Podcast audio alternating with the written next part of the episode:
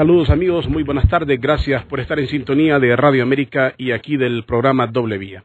Dos temas son los que acaparan la atención del pueblo hondureño previo a que lleguemos a la Semana Santa y que hablemos de lo mismo, de que si la sardina, que los operativos, de que listo el transporte y listo las playas y todo lo que ya es típico, parte del protocolo del país. Pero mientras tanto nos tienen entretenidos con el tema de el diálogo, que por un lado dicen que tiene que ser vinculante y por el otro que no hay que presionar al Congreso ni al Ministerio Público. Un discurso bien raro de parte del gobierno de la República. Y la elección del fiscal que está en manos de, en su mayoría de nacionalistas, el señor Roberto Herrera Cáceres, el presidente del Colegio de Abogados de Honduras, el presidente de la Corte Suprema de Justicia, o sea, hay un control muy nacionalista.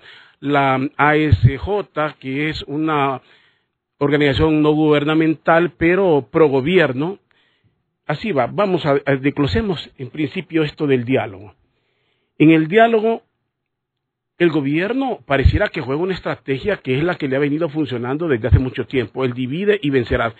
Han puesto a pelear y aquí el tema ya no es el diálogo, sino el pleito, el dime que te diré entre Salvador Narrala y el expresidente Manuel Zelaya Rosales. Esta es una ganancia para los intereses del gobierno o de cualquiera tenerlos peleando los tienen peleando.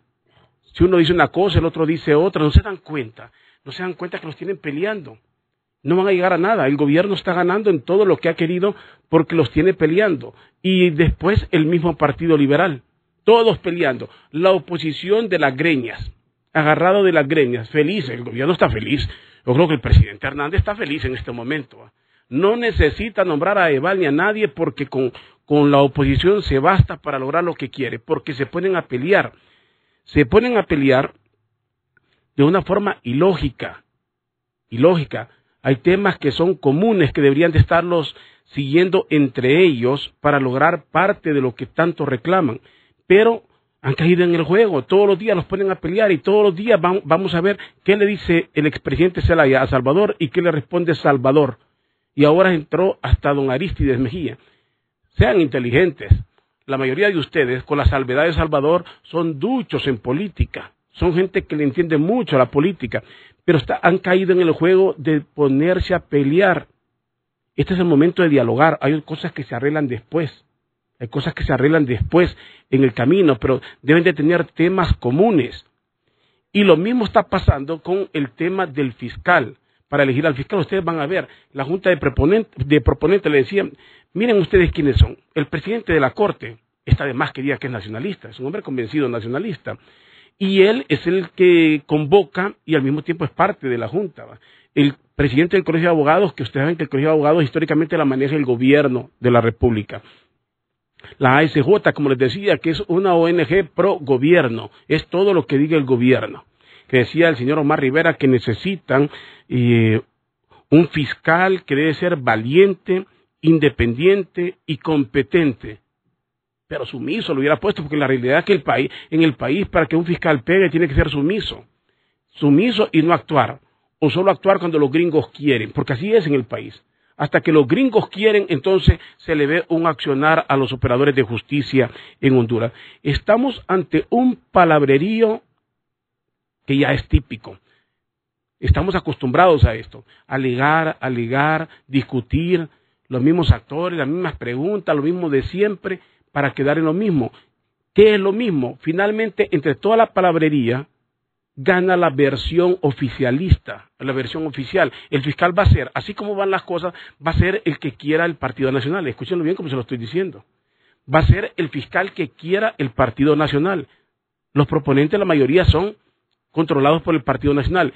Y en el caso del diálogo, va a ser todo lo que el gobierno quiera, porque la oposición está peleada. Se están agarrando, caen en esas niñerías que les estaba comentando. No tienen posiciones reales. Desde ahí son gente fracasada. Son gente fracasada. Yo no sé cómo es que son políticos duchos y no se dan cuenta de todo esto. Hay que ser serios. Yo creo que en la vida, hasta en las familias, hasta en las familias hay problemas. En la familia hay división entre padre e hijo, hermanos y de todo, pero esa es la división típica natural.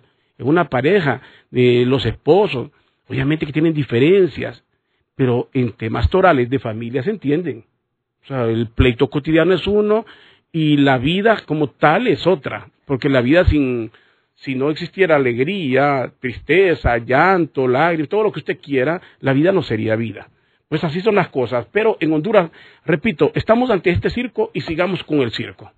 Hablar del fiscal, que va a ser, escúchelo bien como se lo digo, el que quiere el Partido Nacional, y del diálogo, que dijo don Eval Díaz, que no que la mesa de diálogo no le puede ordenar al Congreso ni al Ministerio Público. ¿Qué está diciendo con eso? Que no va a ser vinculante. ¿Y en quién van a confiar? Va a ser un diálogo y acuerdos de palabra. Por favor, los acuerdos de palabra sobran en este país. ¿Quién los cumple? Si no cumplen ni lo que está escrito en la Constitución de la República, ¿quién va a confiar entre ellos mismos? Entre los mismos políticos. Pero ¿quién confía en quién? para que sea vinculante tiene que ser ley de la República y tiene que haber una institución capaz de hacer que la ley se cumpla. El problema en Honduras es que la ley no se cumple y tenemos una entidad cobarde de funcionarios miedosos que solo actúan por revanchismo cuando les conviene, pero para hacer cumplir la ley no actúan. El diálogo, la única forma que sea vinculante es que sea acuerdos que pasen a ser ley de la República. Si no, yo no sé en quién van a confiar en la buena fe de quién, entre políticos mentirosos. Voy a reflexionar sobre este tema con el excomisionado de los derechos humanos, el doctor Ramón Custodio López, que siempre tiene esa visión amplia para ver los temas y sobre todo que no tiene los temores ni esas cadenas que tienen muchas, muchas personas para opinar sobre estos temas. ¿Qué tal, doctor Ramón Custodio? Gracias por atenderme y gracias a la gente que nos sigue ya por el Facebook Live aquí en Radio América. Muy buenas tardes, mi querido amigo don Rodolfo Colindre Serrazo. Eh, realmente el invitarme a doble vía este día eh, sobre los temas que usted menciona es hablar de la actualidad y de la realidad hondureña, ¿verdad? Eh, realmente el sistema el estado de cosas eh, de Honduras refleja eh, un partido de gobierno que tiene entre sus antecedentes ser un partido inconstitucional que en los años 30 y 40 nos hizo vivir una dictadura de 16 años la está reviviendo y la está anunciando nada más que ahora por 40 años, ¿verdad?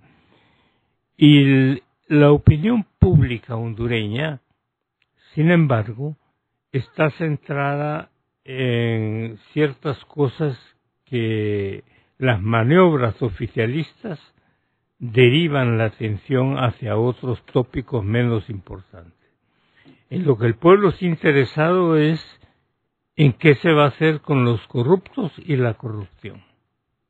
Sin embargo, hay dos incidentes, ¿verdad?, que la Junta de Proponentes para escoger al nuevo fiscal general de la República y la, el anuncio de un diálogo que, según el mismo vocero oficial del gobierno, no es vinculante para ninguna de las partes. Eh, yo diría que un diálogo no vinculante es un diálogo sin compromisos y lo único que gana el gobierno es que se legitima una vez más, ¿verdad? Y aparece como que es una fuerza eh, no autoritaria, sino que abierta a escuchar a la oposición política, lo cual es únicamente una posición teórica, ¿no? Una apariencia. Porque la gente en el gobierno no escucha nada ni a nadie. Ellos se bastan y estamos viviendo una situación de hechos consumados y es lo que se dice. Ya el gobierno está elegido, ya el gobierno está en ejercicio y qué es lo que más quieren ahora dejen tranquilo al gobierno.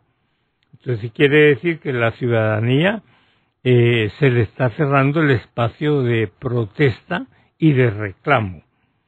Luego tenemos una junta de proponentes que cuando usted la estudia ya se sabe a quién van a escoger. Posiblemente ya el escogido esté un sobre blanco con el nombre claramente escrito para que no se equivoquen en la escogencia. y esa escogencia tiene que ser para satisfacer al oficialismo del gobierno actual. Interesante todo esto, doctor. Comencemos con esto del diálogo. Ahondemos un poquito.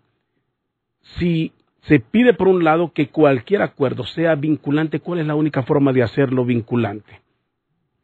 Bueno, en realidad eh, se supone que usted dialoga para discutir, eh, usando la palabra entre personas, yo me doy a entender y el, la contraparte se da a entender.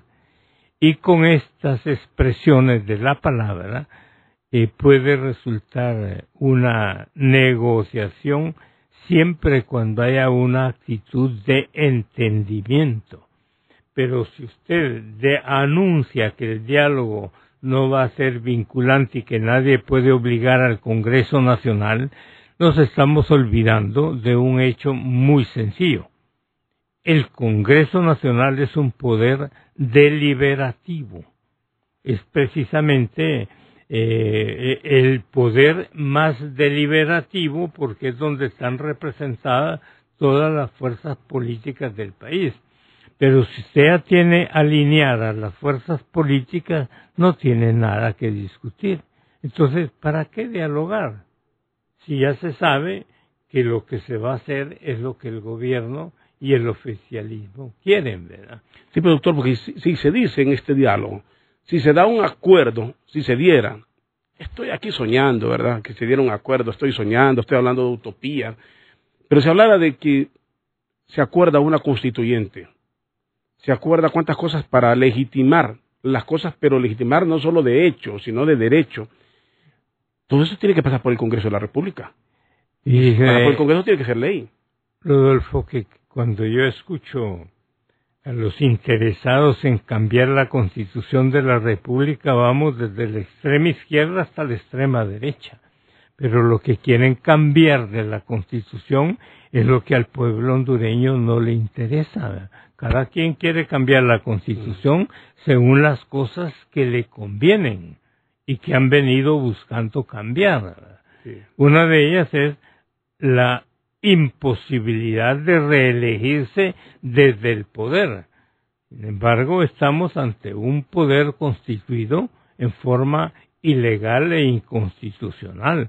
Es absurdo que el gobierno pretenda ser un gobierno demócrata y constitucional si todos sabemos el origen nulo, el vicio de nulidad que hubo en el proceso pasado de tal manera que ya nadie discute los resultados de un proceso totalmente eh, nulo, ¿verdad? Y eh, además de eso, eh, nos están haciendo vivir la impunidad de los políticos corruptos que son capaces de manejar las cosas con los pies como que si la constitución fuera una pelota de fútbol y sencillamente eh, cuando salen adelante metimos gol. Eh, eh, haciendo más la analogía, ¿verdad? con el fútbol. El fútbol es que lo, que perdóneme que lo interrumpa. Lo hizo el presidente Lobo. ¿Se acuerda que decía? Que no, no, no golea, decía, utilizaba el, la analogía del fútbol. Sí. De, de, cuántas cosas que no se miran. ¿va? Exactamente. Y goles que se meten con la mano, ¿verdad? la manito de Dios de Maradona haciendo goles, ¿verdad? Y definitivamente eh, están haciéndole perder la seriedad del proceso histórico hondureño. Ya casi nadie se recuerda que el régimen hondureño es un régimen republicano, democrático, donde el poder soberano es la voluntad del pueblo y que además hay que participar en el gobierno porque tenemos derecho todos los ciudadanos a participar en el gobierno, lo cual no significa que todos nosotros tenemos que ser funcionarios públicos o empleados del gobierno, pero definitivamente la opinión de todos debe contar. Ahora, autor, hablando de ese diálogo, ¿qué sería lo toral? ¿qué sería lo toral para un acuerdo? Hablar del proceso electoral, legitimar lo que, lo que, lo que como usted dice, como de hecho, de costumbre o a la fuerza se está quedando nuevas elecciones. ¿Qué es lo, real que se podría esperar de todo esto y que pueda ser realmente vinculante más allá de la palabrería? Insisto, aquí no me tengo una palabrería que, que, de antemano sabemos que, que, no llega a ningún lado, no va a ningún lado, exactamente eso. Miren, un diálogo serio y en que las partes realmente piensen en Honduras, debiera discutirse cómo vamos a salir de una encrucijada de un gobierno de facto e inconstitucional, ¿verdad? un gobernante que realmente, con la duda de si hubo fraude o no hubo fraude, ya eso pues definitivamente nos anuncia que es un gobernante poco confiable, ¿verdad? Y una de las características del pueblo hondureño en su evolución política es que ha perdido la confianza en los políticos. Si los políticos a estas alturas no se dan cuenta de que ya no gozan de la confianza de la opinión pública, pues será que son ilusos y ciegos y sordos. Pero realmente eh, yo veo con preocupación la situación hondureña actual. Eh, veo incluso que se está ignorando lo que la cantidad de jóvenes han venido reclamando. Ser joven en Honduras es no tener futuro, porque por más que yo me capacite como joven en el estudio o en el oficio en que estoy aprendiendo, sé que mi futuro es el desempleo. Y por eso realmente, eh, ¿qué es lo que ha sucedido en el país? Una exportación de cerebros. Todos los mejores cerebros de Honduras están saliendo del país. Y realmente nos quedan los desnutridos. Y eh, hablando de, de, de cosas fundamentales. ¿Qué clase de educación le podemos brindar a los niños y a los jóvenes actuales en un estado de anarquía, en donde el que se impone, se impone de malas maneras? El menos escrupuloso es el que más logros tiene en la sociedad hondureña. Entonces, si no le enseñamos ética a los niños y no le enseñamos ética a los jóvenes, estamos sembrando tempestades para el futuro. Esa es la triste realidad. En el país no hay futuro. El país no es de futuro. El, discurso positivo del gobierno es extremadamente populista, eh, es mm, propagandístico, pero que dista bastante de la realidad. El gobierno ha entrado en una faceta de mucho populismo, de mucho anuncio, de cosas de los parques que construyen los empresarios, de otras cosas, de las carreteras, que no es tan cierto que muchas estén bien como las están anunciando, que las van construyendo otras cosas, pero que no, no están tan bien. Entramos en esa faceta que nos distrae mucho de los problemas reales. El problema es cómo resolvemos los problemas reales del país el día que lo resolvamos, creo que cada quien se va a sentar a trabajar en lo que le corresponde, sin estar viviendo de la política, porque vivimos en Honduras permanentemente de la política. No sé si está de acuerdo en esto, doctor. Bueno, es que nos hacen vivir con esa obsesión, ¿verdad? Porque prácticamente todo tiene que ver con la política. La política es una ocupación del ser humano. Yo no he visto partidos de de animales, ¿verdad? Eh, se, se supone que las personas somos animales racionales y que tenemos derecho a pensar en la política como una ocupación del ser humano. Pero fíjese usted que yo veo con preocupación que acá no hay una verdadera discusión alrededor de los problemas fundamentales del país como cosa fundamental la buena nutrición para todo el pueblo. Estamos creando todavía generaciones de desnutridos van a ser retardados mentales en el futuro o no. Si no estamos enseñándole a pensar a los niños y a los eh, jóvenes y a los adultos jóvenes incluso en nuestros centros educativos, lo que van a tener que competir en desventaja contra jóvenes bien formados. Entonces, lo que pasa es que para entrar bien en esos temas, que lo correcto son los problemas, los que una vez resueltos nos pueden poner por lo menos en la vía hacia el desarrollo, lo que pasa es que tenemos que tener ya una autoridad legítima en la que todos estemos convencidos, le guste a usted o no, me guste a mí, le guste al otro, y simpatice o no simpatice, pero que estemos todos convencidos que estamos en el marco de la legalidad. Un gobierno que, aunque no sea el que nosotros queríamos, o el que alguien quiere, pero ¿qué gobierno? Legítimo. Ah. Mientras no lleguemos a ese acuerdo, siento que aquí va a ser más difícil otros Hay algo muy importante, Rodolfo, y es que se aprobó una visión de país y un plan de nación. El expresidente Lobo creó las infraestructuras que le dieran vida a esa visión de país y a ese plan de nación. Todas esas estructuras se vinieron abajo desde el primer día de gobierno del señor Juan Orlando Hernández. Tanto tiempo perdido, perdóneme, tiene toda la razón. Ahí estaba el señor Arturo Corrales, hasta un canal le dieron para estar hablando y hablando, plan de nación, y ahí aparecía don Arturo Corrales, o en los hoteles, hablando bien bonito, por cierto, ¿ah? los discursos bien bonitos, para quedar nada todo ese palabrerío, por eso digo, nosotros estamos acostumbrados a un palabrerío, nada de eso, se vino abajo todo eso, todo, todo lo que gastamos en crear esas infraestructuras, ¿verdad? Porque me recuerdo yo que estaban incorporados todos los alcaldes del país en ese plan.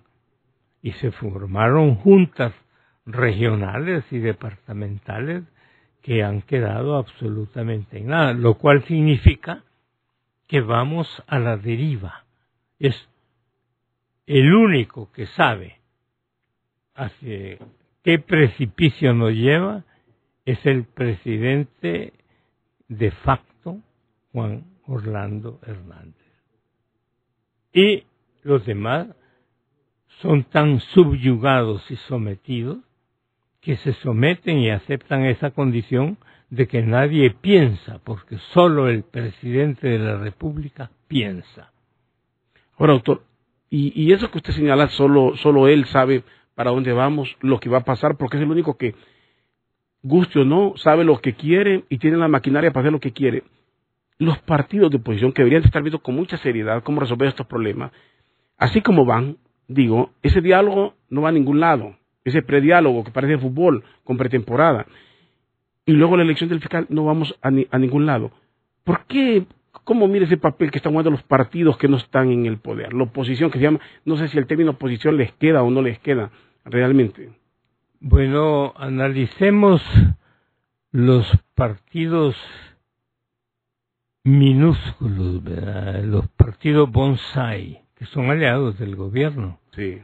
Y son los que le han permitido a tres o cuatro diputados estar generando una legislación absurda que más da lugar para discutir que para ponerse de acuerdo en algo. Luego tiene usted los demás partidos completamente divididos.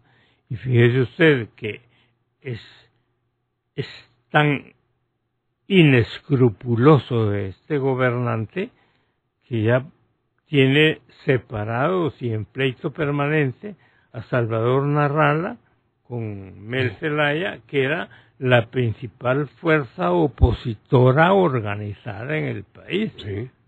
Entonces, quiere decir que el hombre eh, eh, hace y los pone ciegos a ambos, ¿verdad? Yo creo que el mejor discípulo de Maquiavelo es el gobierno.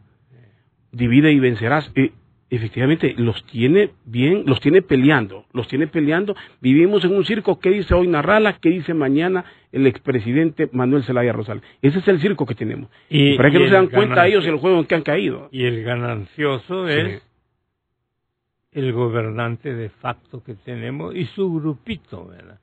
Que no son gente muy pensante, gracias a Dios, ¿verdad? Porque dicen cada torpeza y cada tontería cada rato, ¿no? Y en todo esto, doctor, vamos, usted dice, esos diputados, y no sé si se refiere lo que el señor Castro Bobadilla sometió al Congreso, lo que tiene que ver con esta, con esta ley de la incautación de bienes.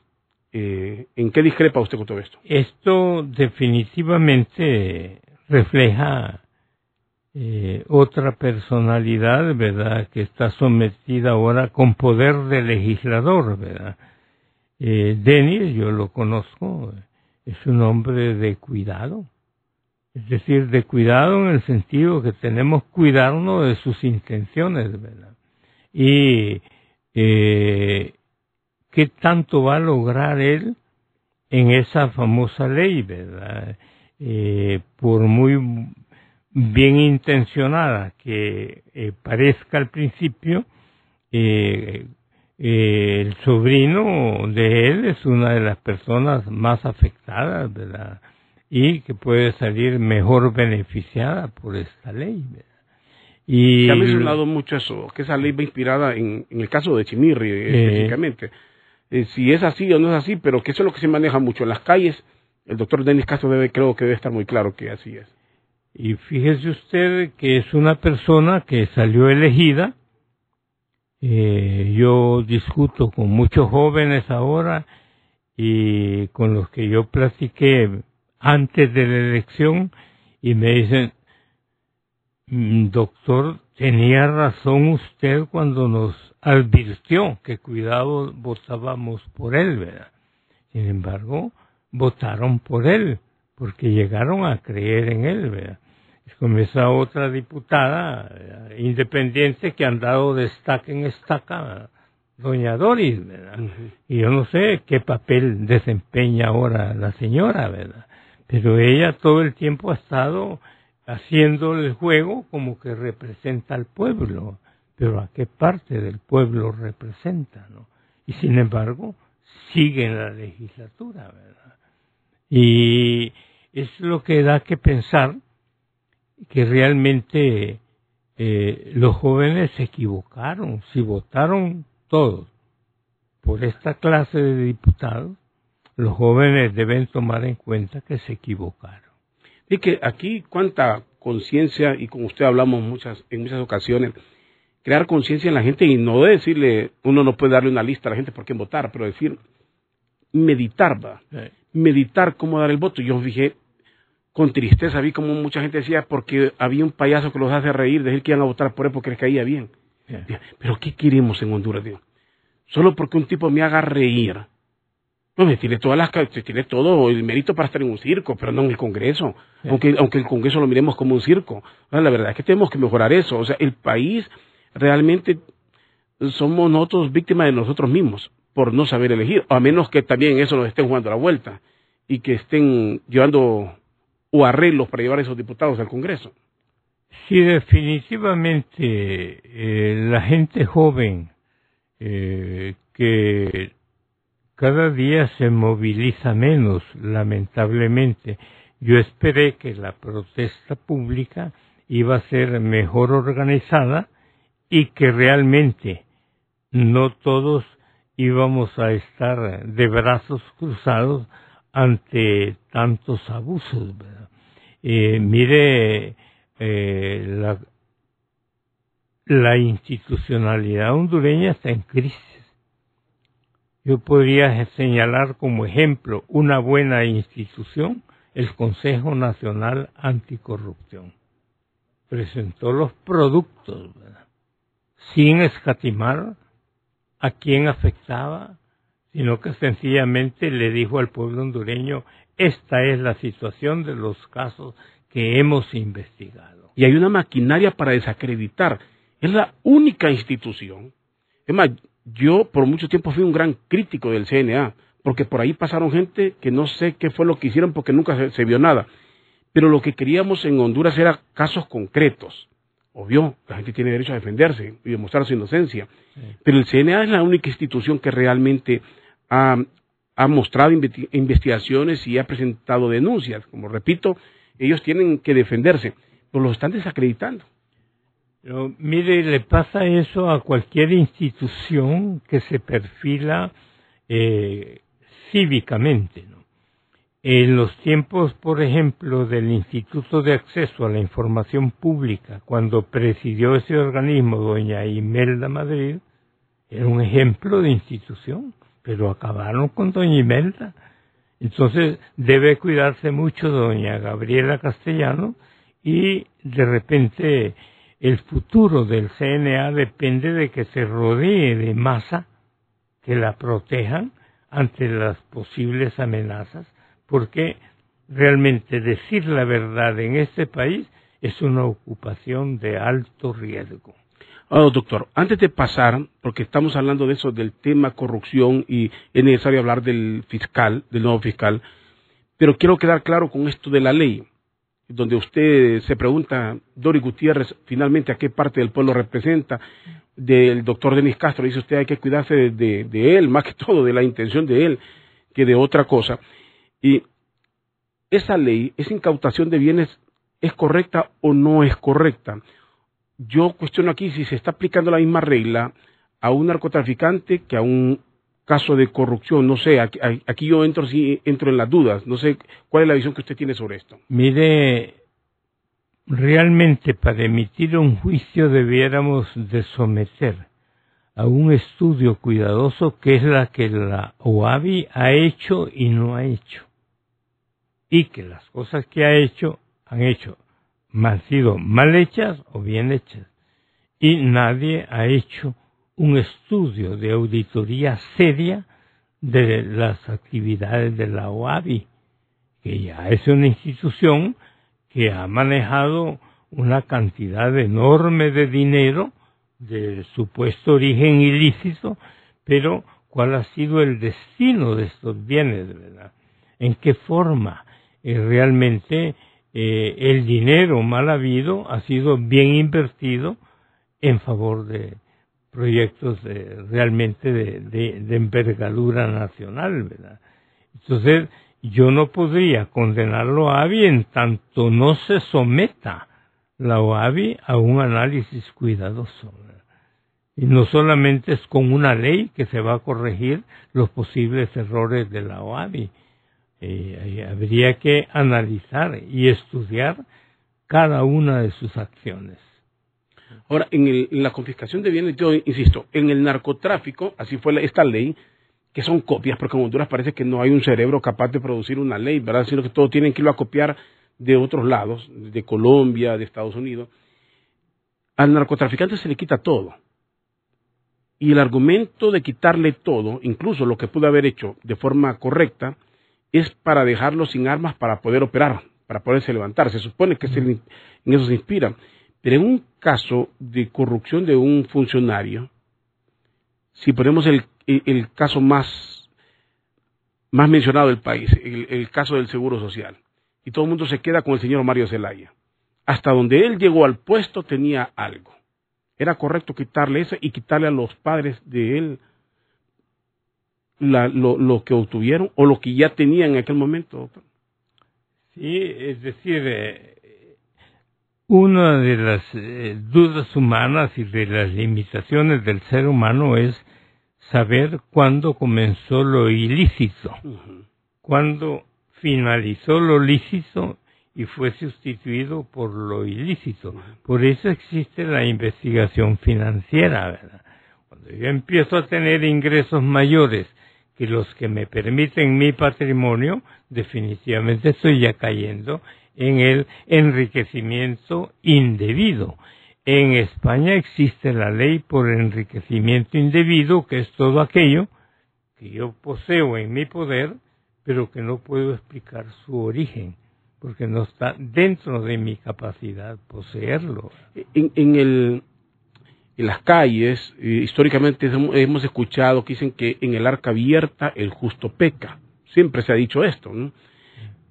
Depende, depende de la moralidad y la ética de, de, cada, de cada persona. Pero hemos mencionado acá que todo funcionario, y usted fue comisionado de los derechos humanos, esa declaración jurada de bienes, hechor y consentidor pena igual o se vuelve cómplice. ¿Cómo es que usted hace una declaración jurada de bienes de quien se la aceptó? Está cometiendo un delito, pues si no lo investigó, doctor. O sea, desde ahí comencemos nosotros. ¿Quién recibió la declaración jurada? Nombran al doctor Custodio. Se supone que él declara todo lo que tiene. Entonces, ¿y cómo es que después se lo van a quitar? Si ya declaró y lo aceptaron, es que lo que declaró es correcto lo que tiene, usted es funcionario, le aceptaron porque ya demostró que lo que tiene es correcto y a partir de ahí usted se puede desempeñar. Entonces, el mismo Estado ha fallado. Y la Constitución lo señala, ¿verdad? No existe la expropiación, ¿verdad? A mí me obligaron como funcionario a una declaración jurada cada año. Definitivamente tiene que haber un récord donde conste qué es lo que yo tenía y por lo tanto qué es lo que tengo ahora y no lo que tengo ahora y no y realmente no lo puedo explicar ni se justifica que lo tenga. Entonces, definitivamente hay que empezar por ahí. Por eso digo yo que hay que hacer una verdadera auditoría de las actuaciones de la OAVI. Porque ahí se ha manejado cantidad de capitales y bienes, ¿verdad? Sí. Y qué destino han tenido esos bienes, ¿verdad? Sí, no han quitado casitas de taladeoría, han quitado mansiones, ¿va? Residencias de, de, de archimillonarios. Exactamente. Y tiene toda la razón usted. ¿Quién, ¿A quién le corresponde esa auditoría? Hablemos del fiscal. El fiscal se va a elegir y aquí se, se dice un montón de, de palabras románticas, una persona honesta, correcta, valiente, pero en la práctica lo que se ha demostrado en Honduras es que se quiere alguien que no actúe. El puesto fiscal siempre está negociado. ¿Cree usted en este proceso, doctor? Hemos vivido varios procesos con todo esto. A mí me tocó participar en la escogencia de dos fiscales. En la primera escogencia era, digamos, un 5 a 1, ¿verdad?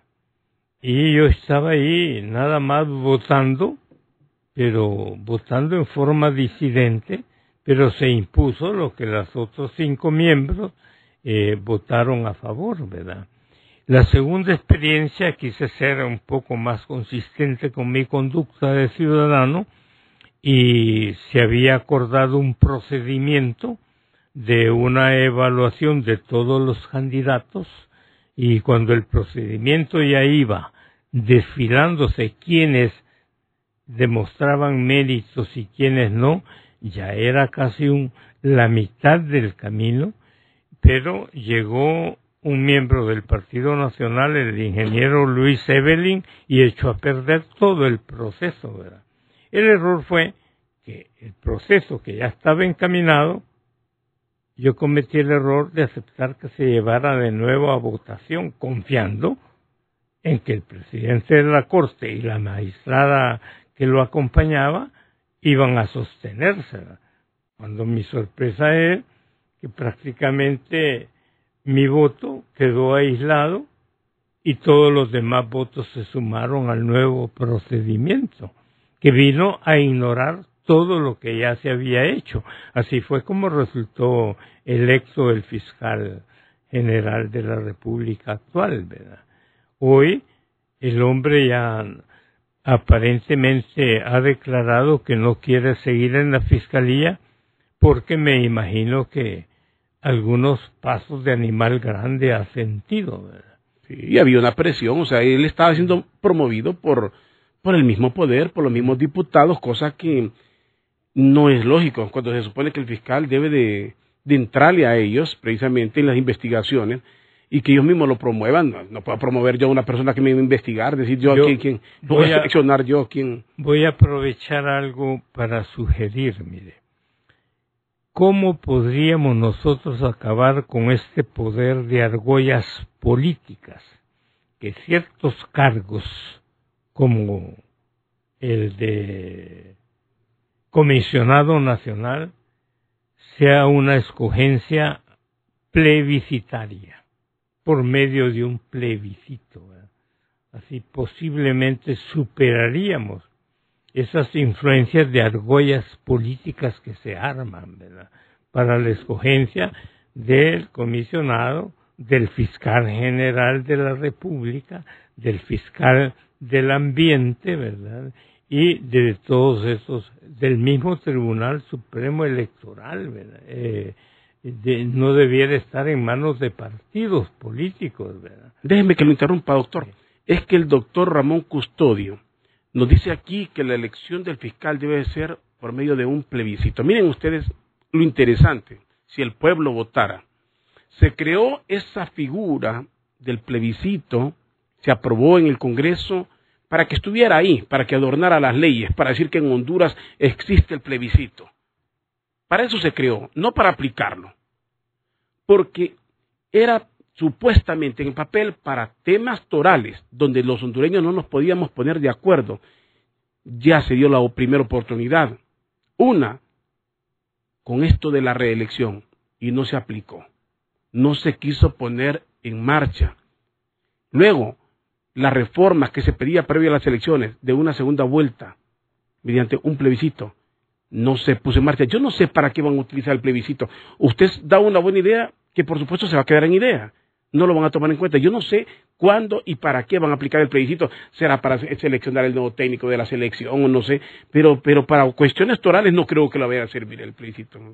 Se hizo de una manera demagógica para afirmar y decirle a los observadores internacionales en Honduras existe el plebiscito y el referéndum. Entonces somos una democracia perfeccionada, pero en la realidad no funcionan. Inclusive cometemos el error en Honduras de que todo lo metemos en la constitución, ¿verdad? La constitución debe ser de cosas fundamentales, principios y valores, doctrinas, y sin embargo la tenemos llena de reglamentos y cosas eh, de que pueden estar en, en, organismos secundarios. Hay como los norteamericanos que hablan de sus enmiendas. ¿Mm? Y además los estadounidenses han hecho 12 o 14 enmiendas desde la constitución que sigue siendo la original. Nosotros hemos sido incapaces. Y esta constitución actual, que había venido eh, digo, siendo aplicada y mejorada su, su aplicación desde 1982, ahora vino a acabar, este gobernante de facto vino a acabar con ella, ¿verdad? y el Partido Nacional, definitivamente. Alguien se pregunta aquí si cuestionar o estar, coincidir con las posiciones del gobierno. Es que uno debe de coincidir con lo que es correcto. No se trata de quién la tenga, no se trata de quién lo propone. Si la idea del gobierno es la correcta y con la garantía de que las cosas se van a hacer correctamente, tenemos que acuerpar en ese caso al gobierno. En caso con Honduras no confiamos en eso. Estamos convencidos de que no va a ser así. O sea, no se trata, no hay que personalizar esto. La gente tiende a personalizar por caprichos políticos. No, se trata de que si son o no correctas las cosas, confían en el diálogo, si no es ley, ¿cuántas, cosas no se han hecho? Yo creo que es bueno mencionar eh, dos cosas fundamentales que mencionó el doctor Samuel Johnson en Inglaterra en su momento histórico, que dijo que para que haya credibilidad en una persona, debe tener esa persona integridad. Integridad y confiabilidad debieran de ser dos requisitos para ser funcionario público en la administración pública hondureña, pero realmente no se aplican esos dos criterios. Yo con, con la maquinaria que está, con la junta de proponentes, yo por, por lo menos particularmente lo digo, yo no tengo dudas de que esto va a ser un fiscal a la medida del gobierno. Sí, ustedes solo miren la Junta de Proponentes quiénes son, pues. Son gente que, que, son afines y, están al mando y son dóciles. en las posiciones frente al gobierno. Entonces es obvio que va a ser un fiscal, va a salir, lo que ellos van a avalar ahí va a ser todo aquello que sea dócil al gobierno. Hay una persona en está el presidente de la Corte Suprema de Justicia y un magistrado. Y un magistrado. Usualmente escogido por el presidente de la Corte. Ajá. ¿A quién va a elegir el presidente de la Corte? Va a ir a un opositor de él. Entonces, luego tiene usted eh, otros funcionarios, ¿verdad? Eh, que ya están nombrados, pero además de eso, hay una persona que supuestamente representa a la sociedad civil cómo salió elegida y nombrada, no sé. Buena pregunta, doctor. Aquí le llamamos sociedad civil a la ASJ, porque es la organización más fuerte, la organización pro gobierno, la que está en todas las decisiones que tome el gobierno de la República. Esa es. ¿Quién lo selecciona? ¿Cómo se llega a un acuerdo? ¿O cuántas están ahí solo haciendo la comparsa? Pero ellos son los que llevan a voz cantante. Y las posiciones coincidentemente, no, no me estoy inventando nada, solo tiene la gente que revisar las informaciones, ver todos los conflictos políticos, cuáles han sido las posiciones que han tenido. Las posiciones son exactamente las mismas del gobierno de la República. Mm, no hay que engañarse aquí. Esa sociedad civil, doctor, no tiene ninguna credibilidad entonces, en este caso. Ha perdido su credibilidad porque nos habían vendido la idea en algún momento de que si la sociedad civil participaba, todo estaba bien. Pero esa sociedad civil, como usted menciona esas siglas, intervinieron en la escogencia del fiscal actual y estuvieron a la par de las marrullerías del entonces presidente de la Corte, de la magistrada que él había escogido y de lo que Luis Evelyn llegó a introducir. Entonces, ¿cuál es la diferencia? ¿verdad? Ahora, ¿cómo, cómo seleccionar? ¿Cómo seleccionar? Realmente, ¿cómo se puede seleccionar a un fiscal? Mediante este proceso, ¿hay esperanza, doctor? Mediante este proceso eh, definitivamente se ha desnaturalizado. La intención fue hacerlo participativo. La intención fue de que realmente el fiscal general de la República fuera nombrado por interés de la República, pero lamentablemente no es así. Se elige al fiscal general de la República en beneficio de intereses de grupo o del partido que gobierna. Sí, y se llega mediante acuerdos, a pactos, a pactos. El fiscal uno, el adjunto le corresponde a otros. O sea, tengamos cada quien uno y la fiesta va en paz. Y ese no investiga nada y cualquier caso se va a, las largas. ¿Qué papel estará jugando en este momento la comunidad internacional? Cuando habla de la comunidad internacional, no nos vayamos tan largo. La Embajada de los Estados Unidos, la Maxi para el caso, las presiones que puede tener el gobierno de, de, Estados Unidos sobre esto, si es que quieren corregir, o no hay presiones, o nos están dejando a la libre, doctor. Definitivamente, la Maxi carece del personal, de todo el personal que necesita. Eh, y lejos de haber sido reforzado, tanto la calidad de las personas como el número de personas para cumplir los máximos objetivos que han tenido, eh, ha sido dejada sola prácticamente y eh, se le ha negado el apoyo burocrático por parte del organismo creador que es la OEA, o por lo menos el mayor patrocinador de la Maxi es la Organización de Estados Americanos. Pero el eh, director que se fue lo dijo muy claramente, nos han dejado solos. ¿Siente usted que perdió ya la fuerza la Maxi con la salida del señor Jiménez Mayor?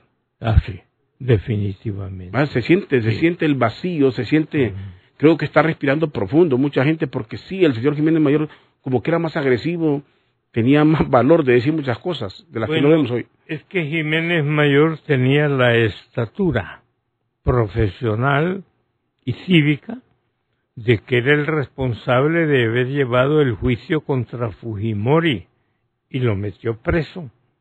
Porque sí, el currículo ya le era bastante fuerte.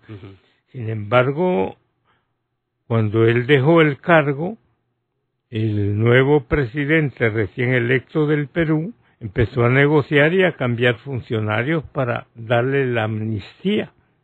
Ahorita está afuera, pero de nuevo van a reenjuiciarlo porque pretenden volverlo a la cárcel.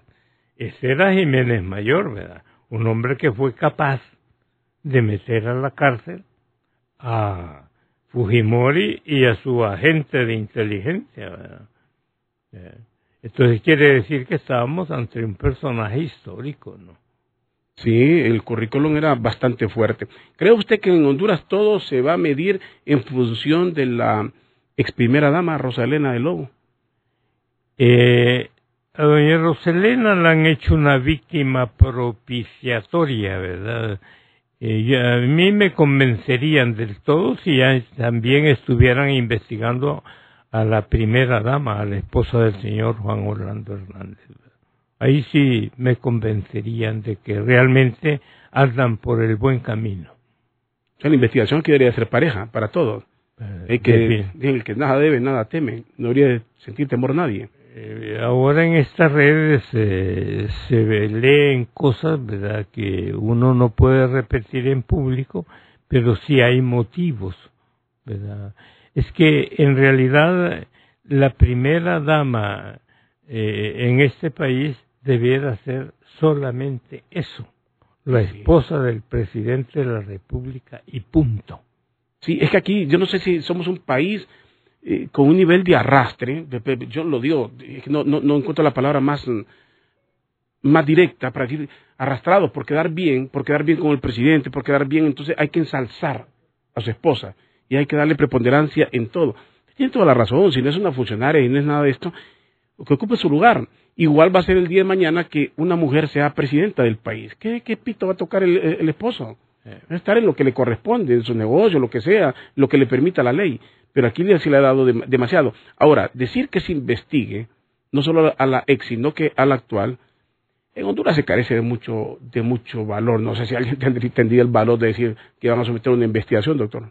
No sé si usted creería que eso podría pasar. No en las circunstancias actuales, porque realmente si el gobierno está lleno de gente pusilánime, no espere usted cosas de valor, que exigen carácter e integridad.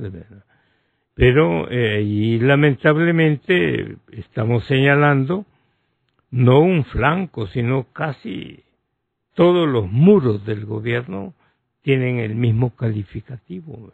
Son muy pocas las personas que pudieran resistir un análisis crítico de quién es persona y quién no es persona. Bueno, y todo aquel que maneja fondos públicos tiene que estar sujeto a la auditoría pública también. Los fondos públicos son eso, son fondos públicos y deben ser manejados con las manos puras, no con las puras manos.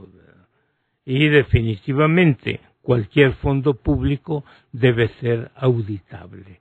Los que reciben eh, subvenciones, el dinero Solo en este país existe eso de que los diputados manejan grandes sumas de dinero para hacer proyectos que para eso existen las instituciones, ¿verdad? y que todos sabemos que fueron creadas esas partidas para promocionar, para que hiciera proselitismo político con el mismo dinero del pueblo. Exacto. Y la gente aquí, gracias al diputado fulano, y es dinero del mismo pueblo, a quien ni le corresponde.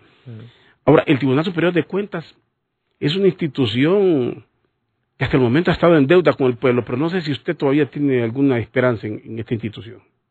Pues hasta el momento la esperanza no se ha consolidado, ¿verdad? Nunca he visto yo resultados realmente de un verdadero papel, eh, no inquisidor, un papel fiscalizador de parte de este organismo colegiado.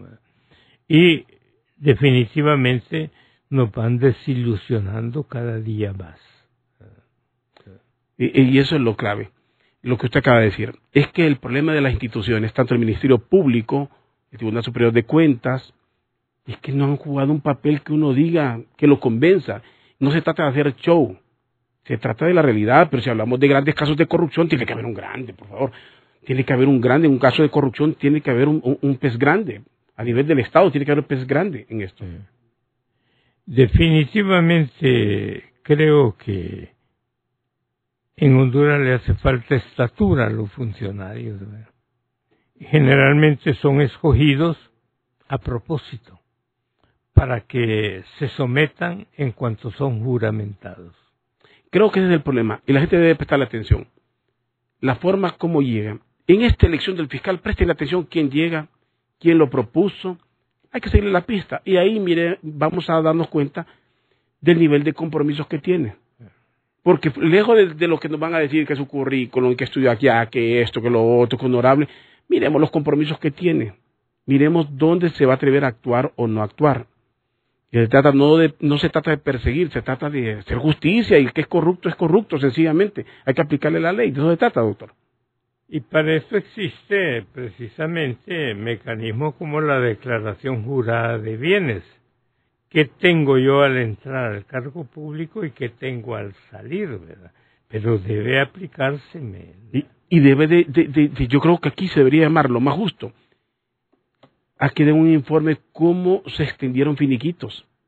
¿Cómo es posible que le extiendan un finiquito a una persona y después la cuestionen? Eh. ¿En base a qué un funcionario dio un finiquito a una persona que después es cuestionada? O sea, se vuelven cómplices. La lógica le dice eso, ¿ah? Se vuelven cómplices. Porque realmente, eh, si usted firma algo dando la solvencia a alguien, debe estar seguro de lo que está firmando. Claro. Pues. Usted está dando fe. Es la auténtica que hace un abogado. Cuando un abogado le pone la auténtica, está dando fe. Se juega su, se juega su, su prestigio, su, su carrera como tal, porque él firmó, él está, está dando fe, la auténtica. Eso debería ser el finiquito. Bueno, doctor, se me terminó el tiempo. Quiero agradecerle por su amabilidad de siempre atendernos y venir a hablar ampliamente de estos temas que no, no, terminan en el país, no terminan nunca porque los problemas no, no, terminan porque los problemas no se resuelven en Honduras, doctor. Una vez más, muchas gracias, mi querido amigo Rodolfo Colindres. Usted es un ejemplo de lo que debiera ser el micrófono abierto para poder decir las verdades. Gracias. Gracias a usted, doctor Ramón Custodio, y gracias a todos ustedes que nos han sintonizado aquí en Doble Vía de Radio América. Radio América presentó Doble Vía, su sitio en el dial con los protagonistas de la noticia. Suscríbase al podcast de Doble Vía desde su dispositivo Apple y sintonícelo en cualquier momento. Usted escucha Grupo América